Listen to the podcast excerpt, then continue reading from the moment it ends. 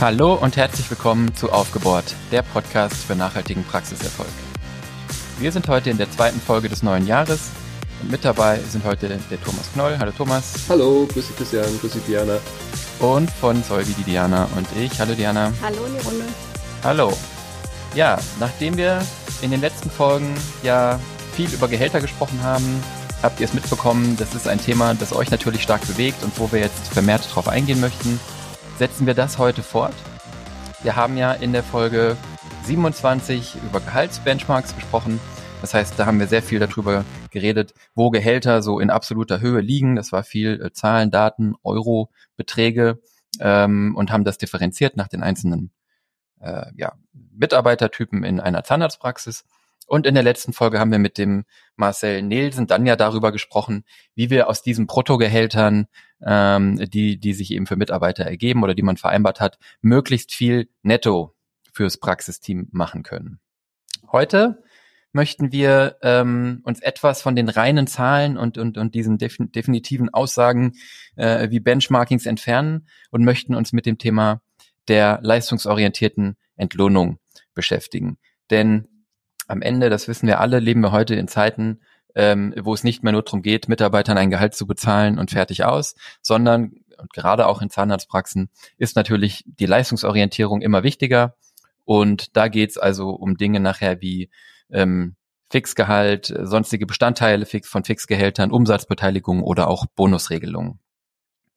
Das heißt, wenn wir uns damit beschäftigen möchten, ähm, was ist, äh, was ist eine, eine angebrachte Entlohnung heute oder wie vergüte ich heute, ähm, dann sind wir ganz schnell bei leistungsorientierter äh, Entlohnung. Der Thomas wird gleich nochmal sagen, warum man das heutzutage versucht so zu machen oder was die Vorteile oder die Gründe dafür sind. Ähm, vielleicht nochmal ganz kurz einführend, falls nicht jeder diesen Begriff jetzt direkt einordnen kann oder einfach auch um Klarheit zu haben.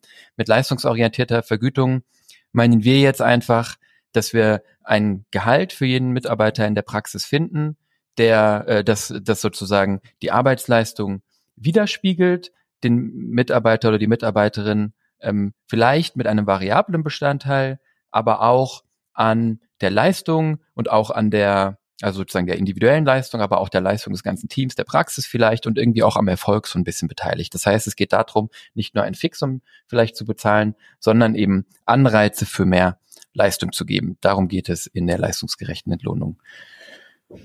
Ja, und äh, das ist ein äh, guter Punkt. Äh, vielen Dank, Christian. Ähm, es geht um die Leistungsorientierung und die Anreize. Und äh, wenn ich da mal so als Controller auch drauf schaue, dann äh, frage ich natürlich sofort, was will ich denn anreizen? Ne? Was sind denn eigentlich meine Ziele? Und ähm, auch als Arzt möchte ich natürlich in erster Linie äh, neben der Versorgung der Patienten natürlich auch äh, die finanzielle Situation oder die wirtschaftliche Situation der Praxis äh, weiter fördern und in den Wachstum bringen. Deshalb, wenn man leistungsorientiert entlohnt, sollte man sich natürlich die Frage stellen, auf was äh, äh bezieht sich denn das dann? Ähm, ähm, auf was will ich denn entlohnen, wie will ich denn meine Mitarbeiter äh, in diese Richtung motivieren. Da hätten wir schon den ersten Punkt. Also ähm, die Steigerung der Motivation und des Engagements ist mit Sicherheit ein, ein ganz äh, interessanter Punkt, den man äh, mit einer leistungsorientierten Entlohnung ähm, adressieren kann. Aber dann äh, ist natürlich auch die Steigerung der finanziellen Kennzahlen ein wichtiger Punkt oder die Erhöhung der Produktivität insgesamt. Dann natürlich auch ähm, so paar weichere Faktoren äh, können eine Rolle spielen. Also wenn ich die Mitarbeiterzufriedenheit steigern möchte, wenn ich die Patientenzufriedenheit steigern möchte oder wenn ich mehr Übernahme von Verantwortung äh, letztlich generieren will, dann äh, ist das äh, sehr, sehr sinnvoll, ähm, so eine leistungsorientierte Entlohnung einzuführen. Letztendlich ist eine leistungsorientierte äh, Entlohnung sozusagen auch eine Art Führungs- und Steuerungsfunktion, weil du damit natürlich den Mitarbeiterinnen und Mitarbeitern ganz klar machst, dort will ich hin, nämlich mit den Zielen und ich verknüpfe eure Entlohnung in diesem variablen Anteil, den du da gerade erwähnt hast, Christian, ich verknüpfe eure Entlohnung mit dem Erfolg äh, äh in den Zielen, die wir natürlich auch gemeinsam dann festlegen sollten. Also es ist immer wichtig, auch die Mitarbeiter einzubeziehen. Wenn man dann auf die Arten der Entlohnung kommt, der Christian hat es gerade angesprochen, ähm, gibt es natürlich da auch ähm, verschiedene Bestandteile ähm, und verschiedene Arten äh, der variablen Entlohnung. Und äh, ich glaube, Diana, da hast du das Know-how, was du uns jetzt skizzieren kannst. Ja, sehr gerne. Also ähm, ich finde es sehr wichtig, dass wir gerade auch erst schon mal darüber gesprochen haben, warum wir das überhaupt tun sollten, weil daraus natürlich auch klar geworden ist, dass wir eine leistungsorientierte Lohnung eigentlich grundsätzlich mal für jeden in der Praxis anwenden können. Denn äh, viele denken ja, dass eine, eine leistungsbezogene ähm, Entlohnung nur für diejenigen möglich ist, die eben äh, Leistung oder sagen wir mal Honorarumsatz selbst erwirtschaften, wie Prophylaxekräfte und angestellte Zahnärzte. Aber es ist eben grundsätzlich mal für das gesamte Team möglich, aber in unterschiedlichen äh, Varianten. Also die Ausgestaltung ist sehr unterschiedlich, weil wir dort natürlich keine direkte auf den Umsatz bezogene Vergütung machen können. Deshalb ist es wichtig, jetzt erstmal darüber zu sprechen, welche Arten der Entlohnung es denn überhaupt in der Zahnarztpraxis gibt. Und da wäre natürlich als allererstes das Fixgehalt. Darüber haben wir ja auch schon ähm, in den letzten Folgen viel gesprochen. Das ist natürlich das, was erstmal äh, überwiegend angewendet wird. Also der Mitarbeiter bekommt ein festes Gehalt und ähm, erbringt eben seine Leistung in der Praxis. Das ist, äh, sage ich mal, für ähm, die Assistenzen und für die Verwaltung auch nach wie vor gang und gäbe.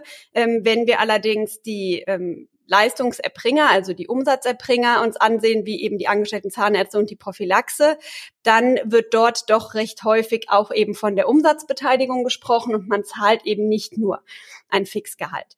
Allerdings ähm, muss ich sagen, das äh, Fixgehalt äh, hat auch seine Berechtigung. Also es gibt auch Praxen, die eben auch bei den Umsatzerbringern ein reines Fixgehalt zahlen und damit sehr gut fahren und sowohl die Mitarbeiter als auch die Praxis äh, sehr zufrieden damit sind und es sich insgesamt auch wirtschaftlich sehr gut darstellt. Ähm, das ist eben eine sehr individuelle Entscheidung, aber darüber werden wir später ja nochmal diskutieren. Also nach wie vor kann ich auch einfach ein Fixgehalt zahlen. Zumal man kann ja auch das Fixgehalt entsprechend äh, äh, gestalten, dass es auch da so ein paar, ich sag mal, weitere Anreize gibt, insbesondere überhaupt äh, bei der Praxis auch zu arbeiten. Also die, äh, sag mal, die die Stimmung äh, auf dieser Basis in der Praxis positiv äh, zu gestalten, indem man eben auch so ein paar Goodies gibt. Ne? Also ähm, wie 13. Monatsgehalt oder, oder ein Jobticket, vermögenswirksame Leistung wird fast jeder wahrscheinlich machen. Ähm, aber auch das Thema Fortbildung finde ich eigentlich ein ganz wichtiges Thema. Ähm, das kann man auch in diesen Zusammenhang stellen. Und dann hat man automatisch schon so ein, ja, als, als, als Betrieb sozusagen immer Incentive, ähm, also so ein Goodie, was auch motivierend wirken kann sollte man nicht unterschätzen. Genau, absolut. Wie auch zum Beispiel die Anpassung dieses Fixgehaltes, ne? die regelmäßige. Also ich kann ja auch das Fixgehalt immer wieder der entsprechenden Leistung anpassen durch Erhöhungen ähm, und habe auch dadurch irgendwo eine Leistungsorientierung, ja, ähm, die aber eben nicht so variabel ist. Also es hat eben beim reinen Fixgehalt haben wir eigentlich keinen wirklich variablen Anteil, ähm, aber auch hier haben wir Möglichkeiten, eben zu motivieren. Und du hast natürlich äh, als Nachteil, das hast du gerade auch aus meiner Sicht implizit genannt, du hast natürlich keine Steuerungswirkung. Ja? Also wenn du, wenn du sagst als Zahnarzt, ich möchte jetzt das Thema Patientenzufriedenheit im 2021 in den Vordergrund schieben, dann hast du natürlich, wenn du das äh, in diesen variablen Anteil packst, eine größere Steuerungswirkung, ja? als wenn du äh, nur über Fixgehalt bezahlst. Genau. Und ähm, das ist eben der Grund, warum äh, viele Praxen mittlerweile auch den Weg gegangen sind, variable Vergütungsformen zu integrieren, ähm, insbesondere eben für Prophylaxe-Mitarbeiter und für ähm, angestellte Zahnärzte, aber eben auch zum Teil in der Verwaltung und äh, für das restliche Praxisteam. Und da ähm, fangen wir vielleicht mal mit dem äh, beliebtesten an, mit der Umsatzbeteiligung. Also ich glaube, das ist somit die äh, ja, Variante, die in diesem Zusammenhang ähm, am weitesten verbreitet ist. Ähm, das heißt, ganz wichtig, ähm, wir sprechen hier nicht von einer rein variablen Vergütung, sondern wir sprechen jetzt hier von einem Fixgehalt plus einer Umsatzbeteiligung. Eine reine Umsatzbeteiligung ohne ein Fixgehalt ist juristisch nicht zulässig. Ähm, also darüber brauchen wir gar nicht sprechen. Es muss immer erstmal ein Fixgehalt geben. Und äh, ja, häufig äh, kommen die Praxisinhaber dann in der Fragestellung, wie hoch soll denn jetzt die Umsatzbeteiligung sein und das Fixgehalt an ihre Grenzen. Also ich glaube, das ist mit die Frage, die wir in der Beratung am häufigsten bekommen. Wie hoch darf denn oder sollte jetzt das Gehalt von dem angestellten Zahnarzt zum Beispiel sein? Und wie viel Umsatz muss derjenige oder diejenige dafür bringen? Und ähm, da ist es eben ganz wichtig, dass man sich erstmal mit dem Mindestumsatz und dem Grundgehalt beschäftigt im ersten Schritt. Ja, und der Mindestumsatz, ähm, der ist ganz wichtig, ähm, denn der sollte unbedingt realistisch und auch erreichbar gewählt werden. Ja, also es nutzt nichts, einen Mindestumsatz festzulegen, den jemand erreichen muss, der aber sehr schwer zu erreichen ist und damit dann auch demotivierend wirkt. Also die Höhe des Mindestumsatzes ist sehr, sehr wichtig.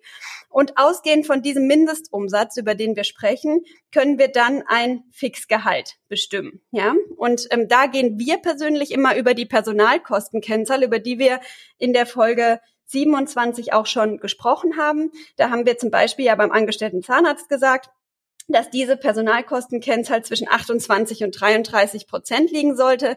Das heißt, der angestellte Zahnarzt sollte um die 30 Prozent kosten von dem, was er reinbringt. Ist natürlich sehr praxisindividuell. Ich überlege mir also, was ist meine angestrebte Personalkostenkennzahl und von dieser ausgehend kann ich dann auf jeden Fall das ähm, Grundgehalt ausrechnen. Ich mache mal ein Beispiel. Also ich kann jetzt zum Beispiel sagen, ich habe einen mindesten Hon meinen Honorarumsatz festgelegt, der bei 15.000 Euro liegt. Ich glaube, das ist etwas, was mein angestellter Zahnarzt erreichen kann. Dann wäre das Bruttogehalt bei 3.700 Euro pro Monat. Oder andersrum, bei einem Bruttogehalt von 3.700 Euro pro Monat, wenn wir das mal 1,22 nehmen, um auf die Arbeitgeberbelastung zu kommen, ja, dann steht diese Zahl im Verhältnis zu den 15.000 bei 30 Prozent. Ja, also 30 Prozent der, des Mindestumsatzes von 15.000 Euro sollte die maximale Arbeitgeberbelastung vom Grundgehalt sein. Und so komme ich dann eben auf das Brutto. So, das, ähm, wie ich da vorgehe, das hängt natürlich maßgeblich davon ab, ob ich einen Bewerber habe, der mit einer Gehaltsvorstellung kommt und ich mit dieser Gehaltsvorstellung arbeiten muss, dann muss ich von dieser Gehaltsvorstellung erstmal entwickeln, wie viel Mindestumsatz derjenige denn dann bei mir erbringen müsste. Ja. Oder ähm, ob ich eben äh, ja schon sagen kann, wie viel derjenige bei mir Umsatz machen wird. Ne? Gerade wenn jemand zum Beispiel Vorbereitungsassistent in der Praxis ist und wird dann angestellter Zahnarzt, ich habe eine Vorstellung, wie viel Umsatz der bei mir machen kann, dann kann ich eben auch ganz stark vom Umsatz ausgehen und mich dem Gehalt nähern. Wichtig ist, dass ich überhaupt ein Grundgehalt und einen Mindestumsatz festlege ähm, und dass ich auch keine Umsatzbeteiligung ab dem ersten Euro gebe. Das heißt, mit diesem Mindestumsatz ist das Grundgehalt abgegolten und mit jedem Euro, den derjenige oder diejenige darüber hinaus macht, können wir dann über eine Beteiligung am Umsatz sprechen. So, diese Umsatzbeteiligung, die kann ich dann ebenfalls wieder ähm, an meiner Personalkostenkennzahl orientieren. Wenn wir gerade eben gesagt haben, wir wollen 30 Prozent und das bei Arbeitgeberbelastung, dann kann ich natürlich nicht gleich 30 Prozent Umsatzbeteiligung geben. Deshalb geben viele so zwischen 25 ähm, und 27 Prozent dann von jedem Euro, den man eben über diesen Mindestumsatz mehr macht, ja. Und ähm, dann kriegt derjenige eben immer diesen prozentualen Anteil von dem Mehrumsatz, der erwirtschaftet wurde. Eine weitere Möglichkeit besteht dann darin, Provisionsstufen einzuführen. Das heißt also, dass ich ähm, zum Beispiel festlege, ab einem Umsatz von 15 1000 Euro bekommt der oder diejenige 25 Prozent von jedem Euro, der darüber hinausgeht. Und dann könnte man zum Beispiel eine weitere Stufe legen bei 20.000 Euro und könnte dann festlegen, dass jeder Euro, der darüber hinausgeht, sogar mit 30 Prozent vom Umsatz ähm, vergütet wird. Ja, also hier hat man nochmal einen stärkeren Anreiz nach oben. Diana, wenn du sagst, ähm, wir machen dann sozusagen ähm, ja weitere äh, Vergütung äh, abhängig von vom vom Umsatz, ja, ähm, dann ist ja Umsatz jetzt eigentlich ein Begriff aus der Betriebswirtschaft, den man so ein bisschen auch äh, sagen wir mal äh, salopp äh, äh, gut benutzen kann, weil er natürlich ähm, ähm, alle ein Verständnis davon haben, was gemeint ist. Jetzt ist ja in der Zahnarztpraxis so, ähm, dass man äh, trefflich drüber streiten kann, was ist denn der Umsatz eines angestellten Zahnarztes oder einer Prophylaxekraft. ist das, äh, das, also sagen wir mal aus Arbeitnehmersicht würde ich sagen, der Umsatz, den ich gemacht habe, ist die Leistung, die ich erbracht habe. Ja, also wenn ich am, am Tagesende sozusagen in meine Praxisverwaltungssoftware, meine Abrechnungssoftware reinschaue, äh, überall, wo mein Name steht, und dann kann ich einen Eurobetrag, schreibt mir die Software einen Eurobetrag dahin, äh, dann kann ich ja sagen, das war mein Umsatz, ja, dieses Tages, dieser Woche, dieses Monats oder diesen Jahres eben. Also da würden wir ja sozusagen sprechen von erbrachten Leistungen. Ja. Aus Sicht des Praxisinhabers oder des Praxismanagements würde ich aber sagen, dass ich eigentlich will, dass diese Leistungen auch abgerechnet werden. Ja, jetzt haben wir ja in einer anderen Folge schon mal drüber diskutiert, dass es da zwischen erbracht äh, und äh, oder zwischen ja zwischen erbracht und abgerechnet eben auch schon die erste Lücke gibt. Und dann gibt's ja noch eine Lücke zwischen abgerechnet und geflossen. Und diese Lücke haben wir, glaube ich, letztes Mal gesagt aus dem Kopf, die liegt so zwischen 10 und 15 Prozent. Vergüte ich dann meine ja, Umsatzerbringer auf dem, was sie glauben, erbracht zu haben, basierend auf dem, was ich abgerechnet habe, basierend auf dem, was geflossen ist? Wie läuft das? Mhm. Ja, das ist äh, eine sehr äh, große Herausforderung tatsächlich in den Praxen, denn ähm, der Umsatz, der geflossen ist, pro Leistungserbringer, der liegt mir in der Regel gar nicht vor. Ja, also das ist schon mal sehr schwierig. Das heißt, optimalerweise äh, nehme ich natürlich die abgerechneten. Ja, dann bin ich schon mal zumindest etwas näher dran, als wenn ich die erbrachten nehme. Ja, und da muss ich eben gucken, was die Statistik meiner ähm, Software hergibt. Ich glaube, dass sich viele gar nicht damit beschäftigen. Also sie nehmen einfach die Statistik, wo sie den Honorarumsatz sehen und äh, beschäftigen sich gar nicht so genau damit, was das jetzt für ein Umsatz ist. Und ich glaube, das ist schon mal äh, Grundvoraussetzung, dass man sich überhaupt damit beschäftigt, was sehe ich jetzt hier.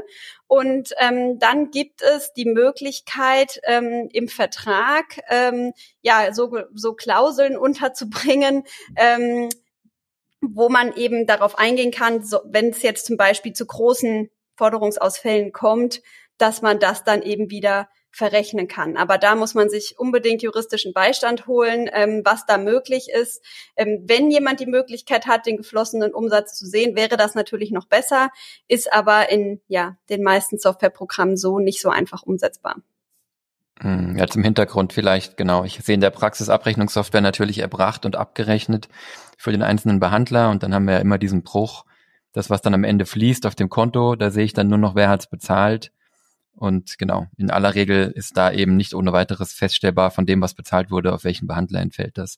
Ist halt schon relevant, wenn da 15 Prozent dazwischen liegen, auf welcher Zahl ich dann vergüte. Ja. Ich glaube, das Wichtigste ist, dass man das einfach mit einkalkuliert, so wie eben auch, ähm, dass der Mitarbeiter nicht an jedem Tag arbeiten wird, sondern eben auch krank sein wird und Urlaub haben wird und so weiter. Also man sollte hier einfach nicht auf Kante gehen, ja, sondern vielleicht eher ein bisschen Puffer noch mit einplanen. Also in deinem Zahlenbeispiel, in deinem Zahlenbeispiel, wenn du sagst, ähm, wenn ich jetzt äh, sage 30 Prozent Personalkostenkennzahl, ist ja so das, was man äh, äh, häufig so äh, beobachtet oder anstrebt. Ähm, und das ist ja sozusagen aus der Buchhaltung. Ne? Und da habe ich ja schon den ersten Fehler gemacht. Deswegen sagtest du vorhin 25 bis 27 macht man oft eher bei der Vergütung. Wenn die dann nämlich auf abgerechnet sind und nicht geflossen, dann ergibt sich bei geflossen dann oft schon de facto irgendetwas, was in Richtung 30 geht. Ja. Oder deutlich mehr. Ja.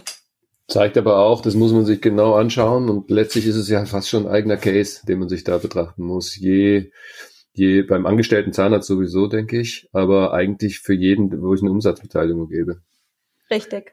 Richtig. Ich muss das wirklich individuell in der Praxis kalkulieren. Also ich sollte mich mit jedem, ähm, insbesondere Leistungserbringer, den ich anstelle oder mit dem ich eben jetzt über Gehalt spreche, ähm, in der in der Tiefe auseinandersetzen und genau kalkulieren, was kann ich zahlen, ja, was äh, erwartet die Person ähm, und ähm, wie können wir das Ganze dann eben auch kalkulieren. Und äh, nicht selten sehen wir in unseren Analysen, ähm, wenn wir in Solvi Control die Personalkostenanalyse fahren, dass ähm, bei vielen Leistungserbringern, angestellten Zahnärzten und Prophylaxekräften dann eben eine Personalkostenkennzahl von 37, 38, 39 Prozent oder deutlich mehr angezeigt wird und mir dann der Inhaber oder die Inhaberin berichtet, dass das gar nicht sein könnte, weil sie ja eigentlich nur 30 Prozent äh, Umsatzbeteiligung geben, ja.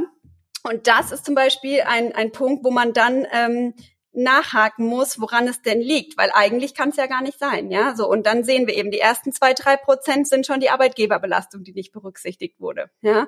Ähm, und dann kommen weitere Faktoren hinzu und nicht selten wird es auch tatsächlich falsch kalkuliert. Also ähm, ich hatte ähm, einen Beratungsfall, an den ich gerade zurückdenke, das schon etwas her. Ähm, da sind wir dann dadurch darauf gekommen, dass der Inhaber den Mindestumsatz bei der quartalsweisen ähm, Berechnung der Umsatzbeteiligung nicht mal drei genommen hat.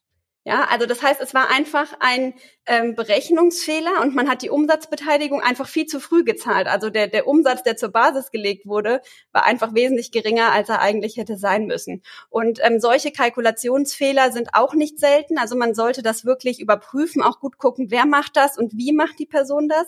Ähm, das sollte man nicht einfach abgeben, sondern auch überprüfen. Und ein ähm, weiterer Faktor, der dort mit reinspielt, ist die sogenannte Lohnfortzahlung. Ähm, wir sind gesetzlich verpflichtet, ähm, die Umsatzbeteiligung auch im Krankheits- und Urlaubsfall weiterzuzahlen.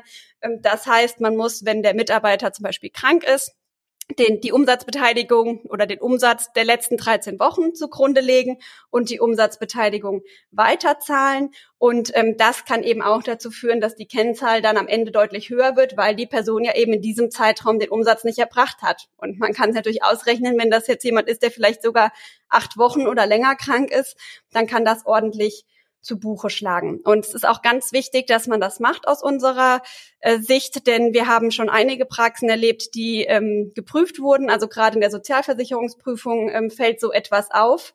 Und ähm, dann muss das eben nachgezahlt werden. Und das ist insbesondere, wenn ich mehrere angestellte Zahnärzte habe und äh, viele Prophylaxekräfte, die Umsatzbeteiligung bekommen, dann unter Umständen schon ein äh, großer Betrag. Also wenn ich mich für die Umsatzbeteiligung entscheide, dann muss ich wissen, dass ich hier eben auch einen gewissen Aufwand mit der Kalkulation habe und dass ich mich auch mit Themen wie Lohnfortzahlung auseinandersetzen muss. Diana, du hast gerade eben schon angeschnitten, sozusagen, dass es da monatliche Modelle gibt, quartalsweise Modelle, jährliche Modelle. Ähm, also ähm, genau, wichtig ist, dass ich mich ähm, einmal auch damit beschäftige, zum einen, wie hoch ist die Umsatzbeteiligung und dann natürlich auch die Frage, wann zahle ich sie aus und und wie welche äh, welchen Zeitraum der Berechnung nehme ich. Ähm, denn monatlich habe ich natürlich ganz starke äh, Schwankungen ja. Ähm, also es gibt einfach Monate wo man wesentlich mehr Umsatz macht als in anderen. Ähm, deshalb greifen viele auf die ähm, quartalsweise ähm, Berechnung oder auf die halbjährliche Berechnung zurück.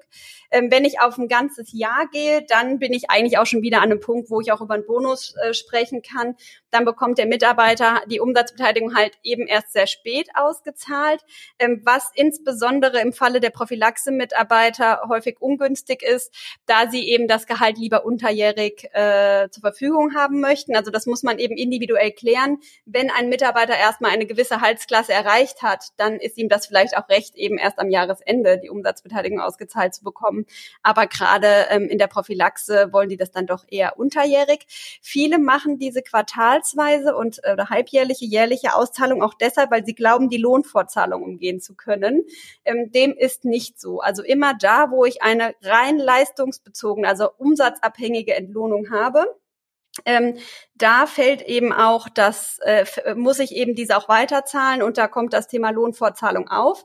Also auch die quartalsweise Auszahlung rettet mich davor nicht, denn es könnte ja auch sein, dass der Mitarbeiter zwei der drei Monate krank war und eben dann muss ich auch den Vorjahres- oder den entsprechenden Vor äh, der 13 Wochen eben vor der Krankheit nehmen und ähm, das entsprechend berichtigen. Ja? Also das kann ich damit nicht umgehen. Das wäre mir ganz wichtig hier zu nennen, weil das doch häufig äh, versucht wird, das Thema damit zu umgeht, umgehen. Also grundsätzlich habe ich alle Möglichkeiten. Ähm, das hängt eben maßgeblich davon ab, ähm, wie ich es umsetzen kann, ähm, wie es für meinen Mitarbeiter praktikabel ist und ja, was ich aber ähm, als ganz gut herausgestellt hat, ist die quartalsweise Umsatzbeteiligung, weil so hat man eben diesen diese ähm, Varianz in den Monaten etwas rausgenommen und muss nicht jeden Monat sich hinsetzen und das berechnen, aber trotzdem hat der Mitarbeiter eben unterjährig dann schon gleich ähm, das Ergebnis seiner Leistung.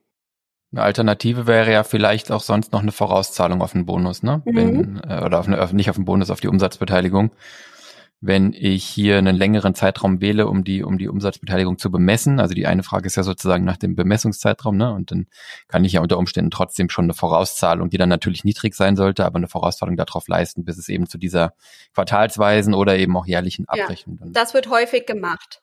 Wobei man sagen muss, eine Abschlagszahlung, die monatlich gezahlt wird, wird dann eigentlich auch als Fixgehalt wahrgenommen. Korrekt. Ja. ja. klar. Also sowohl, also sowohl beim Arbeitnehmer als dann, äh, das ist dann nochmal eine Sache für die Arbeitsrechtler, aber an irgendeinem Punkt ähm, ähm, kriegt man das dann auch nicht mehr weg, glaube ich. Ja. ja.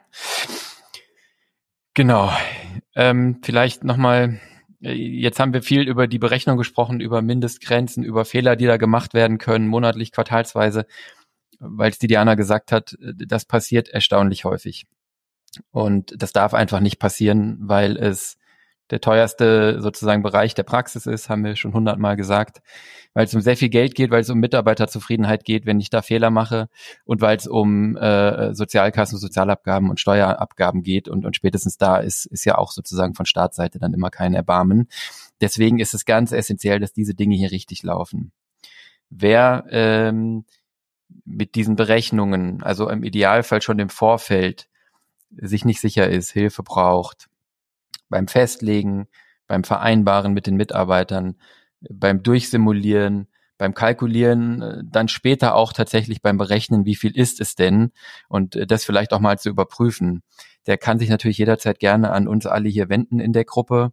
Ähm, die Diana und ihr Team haben auch ein, ein Modell dazu aufgebaut, also sozusagen ein, ein Tool, ja, womit man diese Sachen simulieren kann im Vorfeld und im Nachgang dann auch äh, ausrechnen kann, wie viel denn die Vergütung war. Ja, das ist jetzt leider ein aufwendigeres Vergütungsmodell, so dass wir das nicht einfach kostenlos zum Download zur Verfügung stellen können. Aber ähm, wir glauben, dass es halt einfach wirklich sehr, sehr praktisch und hilfreich ist. Und von daher an der Stelle das Angebot, äh, wenn da jemand Hilfe braucht, gerne melden. Wir werden dann natürlich immer auch sozusagen Steuerberater und Rechtsanwalt der Praxis noch mit an Bord holen, damit äh, sicher ist, dass das alles sauber ist. Aber wenn es um diese betriebswirtschaftlichen Dinge geht, wie hoch und wie berechne ich das und wie mache ich da keine Fehler, dann seid ihr bei uns auf jeden Fall auch genau richtig. Ja, das Schöne ist, dass man eben auch ähm, ein bisschen sich die Angst nehmen kann davor, ähm, vielleicht eine falsche Entscheidung zu treffen, weil man einfach ähm, ja alle Eventualitäten mal durchspielen kann. Ne? Der äh, Thomas äh, würde jetzt wieder sagen, eine Szenarioplanung eben machen. Ne? Ähm, genau das, wo, wo du ja auch sagst, dass es eben so, so essentiell ist, ist, ist eben auch hier genau das Thema. Ja, dass man einfach mal guckt, was, wenn derjenige eben nicht den Umsatz erbringt oder eben wesentlich mehr macht, ähm, wo liegt mein Risiko hier? Ja, ähm, das ist eine ganz, ganz spannende Geschichte. Ja, absolut. Vor allen Dingen, weil das ist für mich wirklich ein gravierender Nachteil bei diesem Modell, dass du diese Lohnfortzahlung hast. Ja, ja. Das kannst du ja gar nicht beeinflussen. Und nachher machst du da, hast du da ein schönes Modell und nachher ist derjenige oder diejenige dann immer krank äh, und dann musst du weiter zahlen. Also das muss man sich reiflich, wirklich reiflich überlegen und wie gesagt dann auch richtig kalkulieren. Ich finde das genau. Super, man muss es einfach richtig kalkulieren. Das ist das ist genau der Punkt. Und ähm, auch dieses Jahr hat das eben oder nicht dieses Jahr, das letzte Jahr ähm, hat auch wieder ein, ein paar Themen natürlich äh, diesbezüglich äh, hervorgebracht. Denn ähm, zum Beispiel ist der Umsatz in der Prophylaxe in vielen Praxen deutlich runtergegangen, ja, die damit auch die Vergütung der entsprechenden Mitarbeiter, Mitarbeiterinnen und äh, ja, und sie konnten eigentlich jetzt vielleicht nicht direkt etwas dafür. Ja, sie konnten natürlich daran arbeiten, dass es möglichst äh, gering ist, der, äh, der, die, die Einbußen möglichst gering sind. Aber ähm, ja, das ist natürlich natürlich wieder ein besonderes Jahr jetzt gewesen, was uns gezeigt hat, dass es einfach ähm, ja Momente gibt, die wir mit einkalkulieren müssen, Risiken, die wir einkalkulieren müssen. Wir dürfen das nicht so auf Kante machen. Das ist dann nicht nur ein wirtschaftliches Risiko, wie im Fall von der Krankheit, sondern eben auch ein, ein motivatorisches Risiko, was du gerade genau. beschrieben hast, äh, wenn die Mitarbeiter gar nichts dafür können, äh, dass sie jetzt äh, äh gar nicht weiter Umsatz machen können, weil halt dann äh, andere Gründe genau. spielen. Also ja, ist, aber ich finde es super, dass es bei euch äh, auch dieses Vergütungsmodell gibt mit der Beratung, weil wir jetzt, glaube ich, sehr klar skizziert haben, das muss man sich wirklich sehr, sehr, sehr fein anschauen. Und genau. dass ihr da was habt, finde ich echt super. Das ist, das ist ein, das ist ein reines Abwägen, ne? Und es ist ein Abwägen zwischen wie viel Risiko trägt der Mitarbeiter und wie viel Risiko trägt die Praxis beziehungsweise der, die Inhaber. Das ist im Prinzip das ganze Spiel, ne? Ja. Das heißt also, wenn wir es quasi zusammenfassen, ähm, und das ist jetzt auch sozusagen dann die, die, die Brücke äh, auf, auf, auf, auf die nächste Fragestellung. Wenn wir es zusammenfassen, dann, dann können wir, glaube ich, festhalten, die Umsatzbeteiligung ist halt weit verbreitet, ähm, hat einige Vorteile. Das zahlt eigentlich auf alle Gründe für leistungsorientierte Entlohnung ein, die der Thomas ganz am Anfang von dieser Folge gesagt hat. Zumindest ist das die Hoffnung. Ja, das heißt, wenn ich Mitarbeiter am Umsatz beteilige, dann ist die Hoffnung, dass ich eine gesteigerte Motivation und Engagement habe, dass ich eine erhöhte Produktivität habe, dass der Mitarbeiter ein Ziel hat, Verantwortung übernimmt oder die Mitarbeiterin ähm, und ähm, ja, ich dann eben durch eine höhere Vergütung, die sozusagen mehr Leistung entgegensteht, auch eine Zufriedenheit erziele, weil sozusagen ein Einklang oder ein, ein, ein äh, ja, ja, eine ein, ja, ein Einklang besteht zwischen dem, was geleistet wird und dem, was bezahlt wird. Ne? Gleichzeitig für die Praxis hat es natürlich den großen Vorteil, dass ich äh, eine Steuerungsfunktion habe. Auch das hat der, hat der Thomas ja sozusagen als generellen Vorteil für leistungsorientierte Vergütung genannt. Und ähm, dass ich natürlich den größten Kostenblock, die Personalkosten, damit so ein bisschen, ich sag mal, atmen lasse. Ja, also wenn es in der Praxis sehr gut läuft, dann gehen die Personalkosten eben hoch, dann kann ich mir das aber auch leisten, dann habe ich all die Vorteile, die ich eben gesagt habe. Wenn es in der Praxis schlechter läuft, habe ich wenigstens sozusagen auch eine Personalkostenreduktion, die mir äh, dann sozusagen ja dazu führt, dass es nicht eins zu eins ähm, durch die Liquidität äh, oder auf die Liquidität und den Gewinn durchschlägt. Das sind, glaube ich, so die, die wesentlichen Vorteile, die wir jetzt hier, glaube ich, wirklich gut rausgearbeitet haben. Wenn wir auf die Nachteilseite nochmal schauen wollen, dann muss man aber schon auch sagen, dass natürlich das jetzt hier alles ein sehr monetär fokussiertes ähm, äh, Thema ist, diese, diese reine Umsatzbeteiligung. Das heißt, wir haben natürlich viele Komponenten, die ein Mitarbeiter mitbringt, die jetzt hier nicht abgedeckt sind. Also äh, welche, welchen Beitrag leistet die Mitarbeiterin, der Mitarbeiter zur Teamstimmung? Überhaupt zum Erfolg der Praxis? Guckt derjenige auch links und rechts, was in der Praxis richtig und falsch läuft und arbeitet bei allem mit? Oder verschwindet er oder sie nur in dem Zimmer und schaut, dass der Umsatz stimmt, weil nur für den Umsatz bekommt man ja eine Provision. Ja, setzt sich damit nicht vielleicht auch eine Wettbewerbsenergie in der Praxis frei? Äh, führe ich dann nicht so einen Wettbewerbsgedanken ein, wo auf einmal Teams und Mitarbeiter gegeneinander arbeiten? Wer kriegt diesen Patienten? Wem ist diese Leistung zuzuordnen? Ist das etwas, was ich wirklich haben will? Ja, ähm, und dann eben der Vorteil, den ich habe, wenn meine Personalkosten bei sinkenden Umsätzen äh, mit runtergehen, ist eben der Nachteil des Mitarbeiters, genau der Punkt, den die Diana eben sagte, Prophylaxekräfte im März und April. Ähm, das ist ein Nachteil dieses Modells, ganz klar, weil es bringt mir gar nichts, wenn meine Personalkosten schön mitatmen, aber meine Mitarbeiter super unzufrieden sind, ihre Miete nicht mehr bezahlen können oder, oder was weiß ich was. Ne? Und dann reden wir noch gar nicht davon, dass wir natürlich auch in Praxen, gerade wenn sie größer werden, auch eine Arbeitsteilung haben dass der behandelte Zahnarzt A sich um Kinderbehandlung kümmert, behandelte Zahnärztin B äh, sich um, weiß ich nicht, äh, Standardfälle äh, kümmert und der Inhaber vielleicht nur die Implantate macht. Ja. Und auch hier habe ich natürlich dann ganz schnell Fehlstellungen, wenn es nur um die Umsatzbeteiligung geht, weil dann der Mitarbeiter sozusagen, wir wollen, dass der Mitarbeiter seinen Umsatz steigert. Der Mitarbeiter hat das Gefühl, ich kann den überhaupt nicht steigern, weil ich dafür nur die Kinder behandeln. Ja, ich setze mal überspitzt ausgedrückt. Ein weiteres Beispiel dafür wäre auch der äh, Vorbereitungsassistent oder ein angestellter Zahnarzt, der mir eben den Rücken frei hält. Ne? Wenn ich als Inhaber eben die hochwertigen Leistungen mache, die ich eben auch äh, hochpreisig abrechnen kann und mir der angestellte Zahnarzt den Rücken frei hält, dann hat er eben auch nicht die Möglichkeit, entsprechende Umsätze zu machen. Ne? Und deshalb ist das auch so individuell und deshalb ist die Umsatzbeteiligung auch nicht in jedem Fall die richtige, das richtige Mittel ähm, der Wahl. Und da gibt es noch, noch viel, viel mehr äh, Beispiele, wo die Umsatzbeteiligung vielleicht nicht äh, ideal ist und wo man dann eben auch noch auf andere Möglichkeiten zurückgreifen kann, ähm, wie eben zum Beispiel die Möglichkeit, einen Bonus zu zahlen, ähm, der in der Regel dann am Jahresende ausbezahlt wird und den man wesentlich ähm, ja äh, wesentlich äh, differenzierter ausgestalten kann und wo man noch wesentlich mehr Aspekte und Faktoren mit einbringen kann. Genau. Das heißt, wenn wir sozusagen weg von dieser reinen Umsatzfokussierung kommen wollen, dann ist eine Möglichkeit, einen breiter gefassten Bonus mit einem Mitarbeiter, einer Mitarbeiterin auszumachen. Und jetzt sind wir natürlich hier sozusagen im, im ich sag mal, im Freestyle, ja.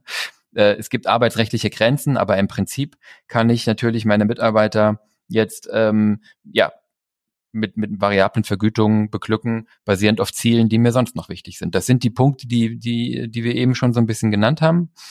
Ähm, und die Ausgestaltung davon kann natürlich jetzt Mitarbeiter individuell sein oder eben auch für ein ganzes Team. Das heißt, wir sind jetzt hier in Mischformen. Ähm, wir können also hingehen und können sagen, und das ist eigentlich das, was wir in den letzten Jahren eigentlich vermehrt sehen und wo sozusagen auch äh, die Tendenz hingeht. Wir beteiligen nicht nur am Umsatz, sondern wir haben verschiedene Zielbestandteile für besondere Mitarbeiter oder für einige oder für alle Mitarbeiter in einer Praxis. Und das kann dann beinhalten Verhaltensziele, also was ich eben gesagt habe, ähm, wie trägt derjenige zur, zur, zur Teamstimmung bei. Ähm, das kann beinhalten Praxiserfolg, also gar nicht nur, wie viel Umsatz hast du gemacht, sondern wie erfolgreich ist die Praxis. Das muss gar nicht nur bedeuten, wie viel Umsatz hat sie gemacht. Das kann auch bedeuten, wie viele Patienten hat sie behandelt, wie viele Neupatienten haben wir bekommen, wie viele Patienten haben wir gehalten, wie viel Gewinn haben wir vielleicht gemacht. Ähm, und äh, das kann natürlich auch enthalten nochmal ganz konkrete Ziele, sowas wie Projekte. Also ich möchte, dass du dieses Jahr dich fortbildest zu XYZ oder an mindestens vier Fortbildungsveranstaltungen teilnimmst oder dass du dieses Jahr die Verantwortung für die Auszubildenden übernimmst und in diese Rolle reinwächst. Ja. Und aus diesen Dingen können wir natürlich jetzt in beliebigen äh, äh Mischungen, und da gibt es in dem Sinne, glaube ich, äh, kein richtig und kein falsch, ähm, über so eine Bonusregel vielleicht einen Zustand erreichen, der ausgewogener ist als eine reine Umsatzbeteiligung. Wie Diana eben schon mehrfach sagte, ist das natürlich höchst individuell. Ja, das kommt drauf an, was will ich als Inhaber. Das kommt drauf an, wie ist der jeweilige Mitarbeiter, die Mitarbeiterin drauf, mit der ich das hier ausmache. Es gibt welche, die erreiche ich mit sowas gar nicht. Es kommt drauf an, wie ist gerade die Situation in der Praxis? Was brauchen wir wirklich? Wie wichtig ist jetzt nur Umsatz und wie wichtig sind andere Themen? Ja, also auf all diese Dinge kommt es natürlich an. Ähm, aber hier gibt es natürlich, wie gesagt, jetzt ähm, wenig ähm, Benchmarks oder wenig, wo man sagen kann, so muss man es machen. Ja, was wichtig ist immer, ist, dass man sozusagen das klar macht, dass man das klar kommuniziert, dass man das irgendwo festhält und dass man das dann irgendwo messbar macht. Also ich glaube, das ist ein ganz wichtiger Punkt, ähm, dass man auch seine Mitarbeiterinnen und Mitarbeiter dort einbezieht, denn äh, was äh, du, Christian, glaube ich, vorhin gesagt hast, war ja, ähm, es erfolgt letztendlich eine Fokussierung auf das, was du als Ziel vorgibst. Das kann ganz leicht passieren. Also wenn man nur Umsatz äh, vorgibt, dann fokussiert fast alle Menschen fokussieren dann auf das, was ihnen vorgegeben wird und gucken gar nicht mehr so nach links und rechts. Und deshalb ist so ein ausgewogenes, ja, ich will fast sagen, Zielsystem, hört sich jetzt ein bisschen hochtrabend an, aber das ist es letztendlich, was, äh, was wir hier gerade auch diskutieren, dass man eben sozusagen nicht nur auf ein Ziel geht, sondern sich überlegt, was trägt denn dazu bei, den wirtschaftlichen Erfolg meiner Praxis am besten äh, zu fördern? Was sind die, ich sag mal, drei, vier fünf Bereiche und für die setze ich dann Ziele, weil dann machst du automatisch klar, das ist dir wichtig ähm, als der Chef sozusagen, ähm, da will ich hin äh, und das äh, verstehen dann die Mitarbeiterinnen und Mitarbeiter noch viel klarer, weil ein Teil ihres Gehaltes oder zumindest der Bonus hängt dann genau daran, dass äh, sie entweder alleine individuell oder auch als Team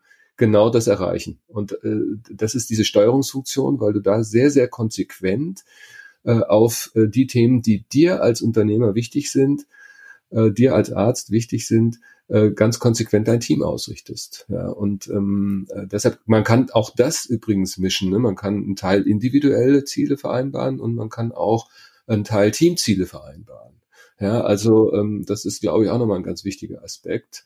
Und last but not least muss man sich, wenn man das machen will, natürlich auch damit beschäftigen, wie messe ich denn die Leistung? Also wie lege ich dann ganz konkret fest, wann ist denn ein Ziel erfolgreich? Und äh, bei wie viel Prozent Zielerreichung zahle ich eigentlich was? Ja, ähm, das ist auch nochmal ganz wichtig und nicht ganz einfach. Ähm, es gilt im Prinzip das Gleiche, wie, wie was wir vorhin bei der Umsatzbeteiligung gesagt haben. Auch hier muss ich mir das sehr genau anschauen, sehr genau kalkulieren. Und ähm, ich glaube, auch hier haben wir viel Erfahrung, was wir, was wir entsprechend mit reingeben könnten, wenn sich jemand damit äh, intensiv auseinandersetzen will. Aber ich glaube, Diana wollte auch noch was sagen. Ich sehe genau. dich da schon. So. Ja, also ich, ich, ich glaube, das ist ähm, halt tatsächlich eine Form, die in bestimmten Situationen einfach das Mittel der Wahl ist. Ja, ähm, also zum Beispiel haben wir es regelmäßig in der Prophylaxe denn da ist es ja nicht selten oder ist es in der Regel eine Teamleistung. Nämlich die äh, Assistenz und der Zahnarzt, die bei der Behandlung den Patienten schon darauf hinweisen und ihn überhaupt in das Prophylaxe-Programm reinbringen, die Verwaltungsmitarbeiterin, die beim Gehen oder die Prophylaxe-Mitarbeiterin, die beim Gehen direkt ähm, den nächsten Termin mit dem Patienten ausmachen, ja, die Mitarbeiterin, die eben die Prophylaxe durchführt äh, am Stuhl. Also das ist eine Teamleistung, ähm, das Ergebnis der Prophylaxe zu verbessern.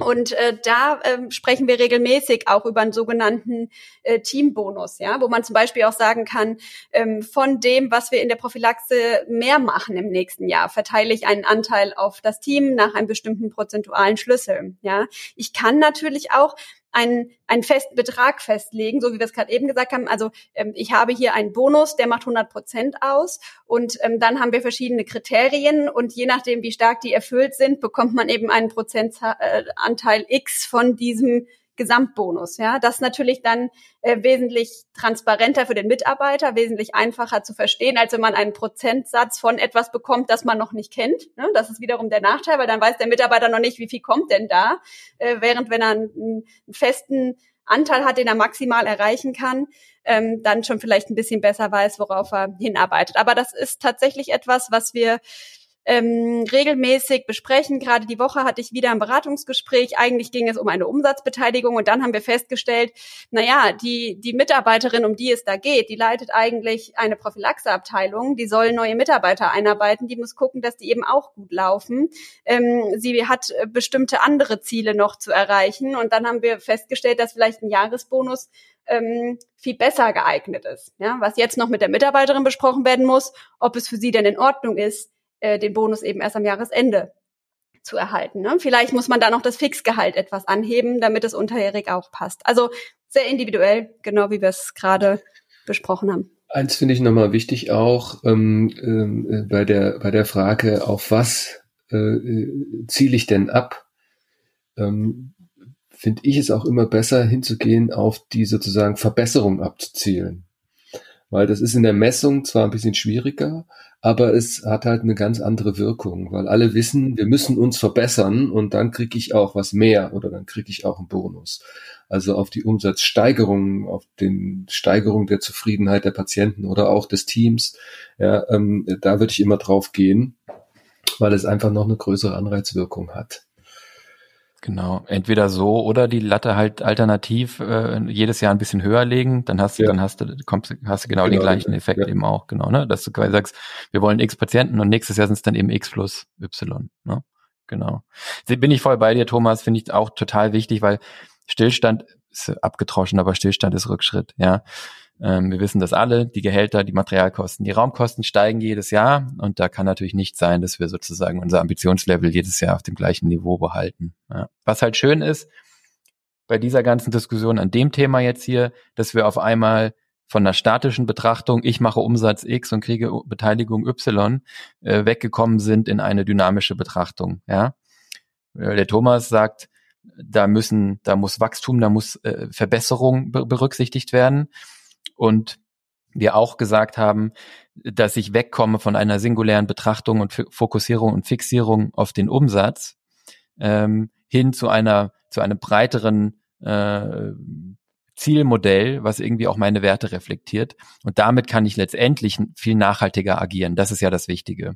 Ich habe ja einen Bankenhintergrund und habe lange in Frankfurt gearbeitet und da kann man das sehr gut beobachten, was eine Fokussierung, da läuft es letztendlich genauso, ja. Ein Investmentbanker, ein Trader oder so, der kriegt eine Umsatzbeteiligung. Und was das bewirkt, wenn man die Leute das machen und bis auf die Spitze treiben lässt, sieht man dann. Nämlich es wird überhöhtes Risiko gegangen, es wird einseitig diese eine Kennzahl optimiert, alle anderen Dinge fallen hinten runter. Ähm, und das können wir, glaube ich, uns alle gut vorstellen und das kennen Sie äh, als Zuhörer erst im Praxisalltag, glaube ich, gut genug. Wenn ich jeden einzelnen Patienten bis zum geht nicht mehr heute und jetzt äh, irgendwie ausschöpfen will und, und den maximalen Umsatz machen will, dann es eine hohe Wahrscheinlichkeit, dass der morgen oder nächstes Jahr nicht mehr kommt oder schlecht über mich redet und deswegen andere nicht kommen. Und mit diesem Modell hier, mit diesem Bonus und mit dieser etwas breiteren Ausgestaltung kommen wir, glaube ich, genau aus dieser Falle raus und können eine gewisse Nachhaltigkeit einführen, und das ist ja, als Inhaber ist man ja sozusagen auch wirklich der Einzige im Boot, der wirklich, wirklich davon äh, abhängig ist, dass das Ding nachhaltig gut läuft. Der Mitarbeiter hat immer die Möglichkeit, im Zweifelsfall woanders hinzugehen. Genau, deshalb sollte man äh, unbedingt auch äh, qualitative Faktoren mit reinnehmen und eben den Gesamtpraxiserfolg, weil es eben genau dazu führt, dass zum Beispiel ein angestellter Zahnarzt vielleicht auch mal an den Kollegen übermittelt, weil er weiß, dass der Patient dort besser aufgehoben ist und eben vielleicht der Kollege der Spezialist in, in dieser Leistungserbringung ist ähm, und eben auch die Patienten in die Prophylaxe bringt und dafür sorgt, dass sie zufrieden sind und wiederkommen. Und äh, das führt am Ende ja zu dem Gesamtpraxiserfolg. Ähm, es ist übrigens auch vielleicht ein, ein Punkt, den ich noch ergänzen möchte, eine ähm, sehr gute Methode, Praxismanager zu entlohnen.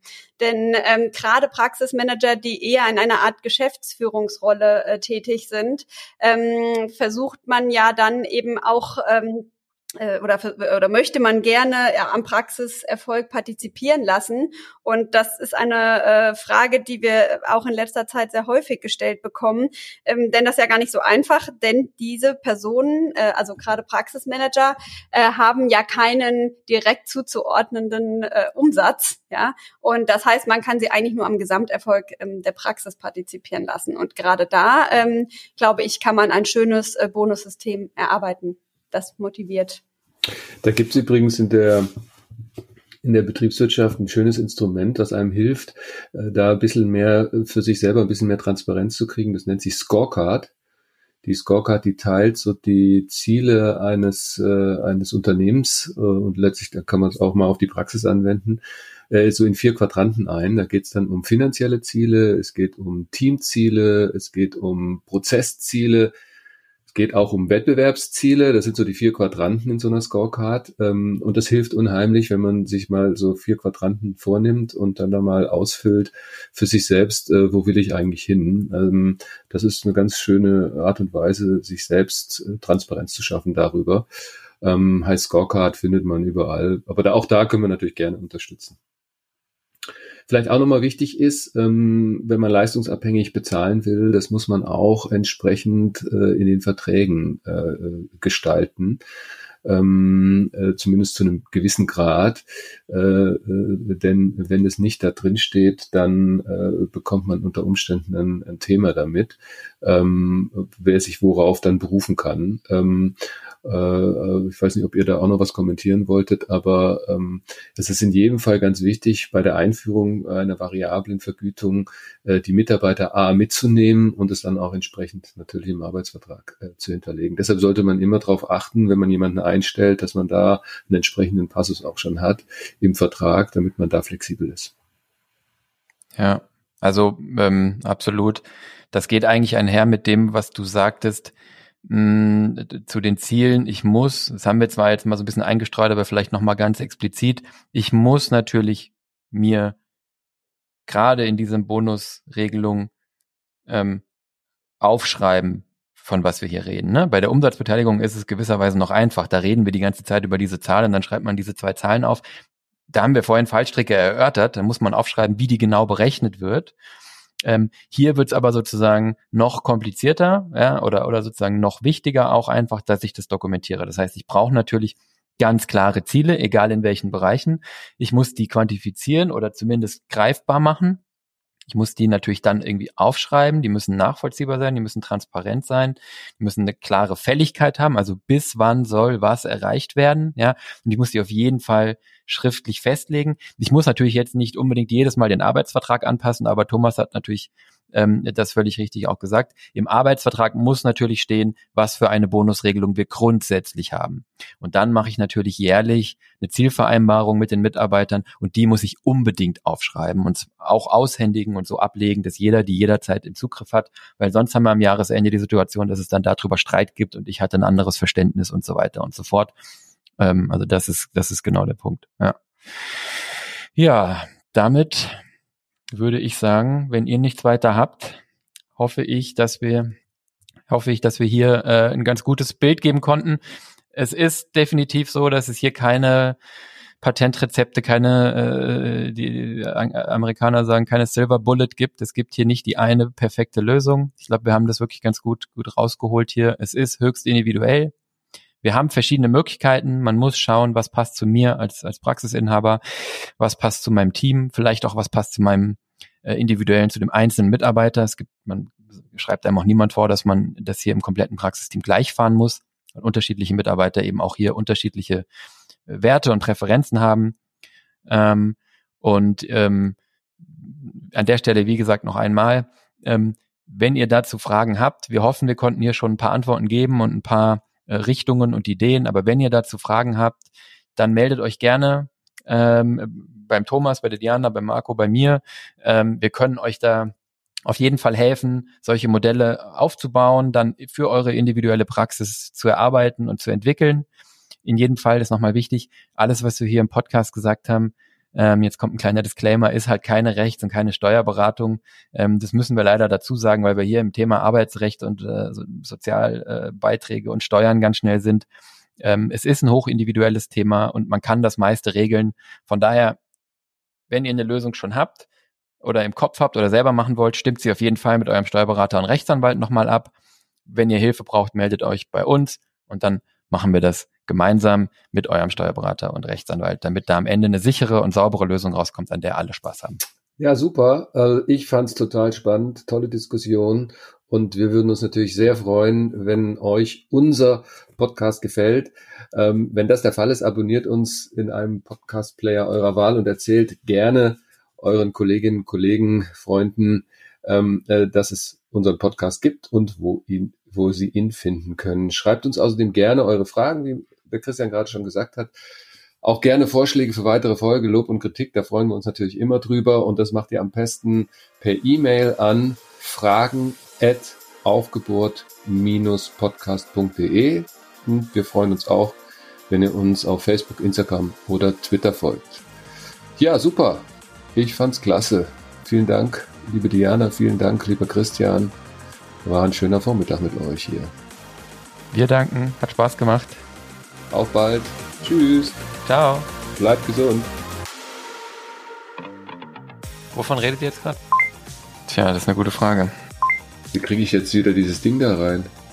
Oh, gut, wer muss nochmal aufs Klo? Uli, willst du einen Kaffee? Nee, aber wenn du aufs Klo musst, kannst du ruhig sagen. ich überlege gerade, ob ich mich nicht lieber stellen soll. Ähm, wenn du jetzt noch Mineralsteinwasser trinken würdest, wärst du unaufhaltsam, Jan. Ich könnte noch einen Kristall reinwerfen.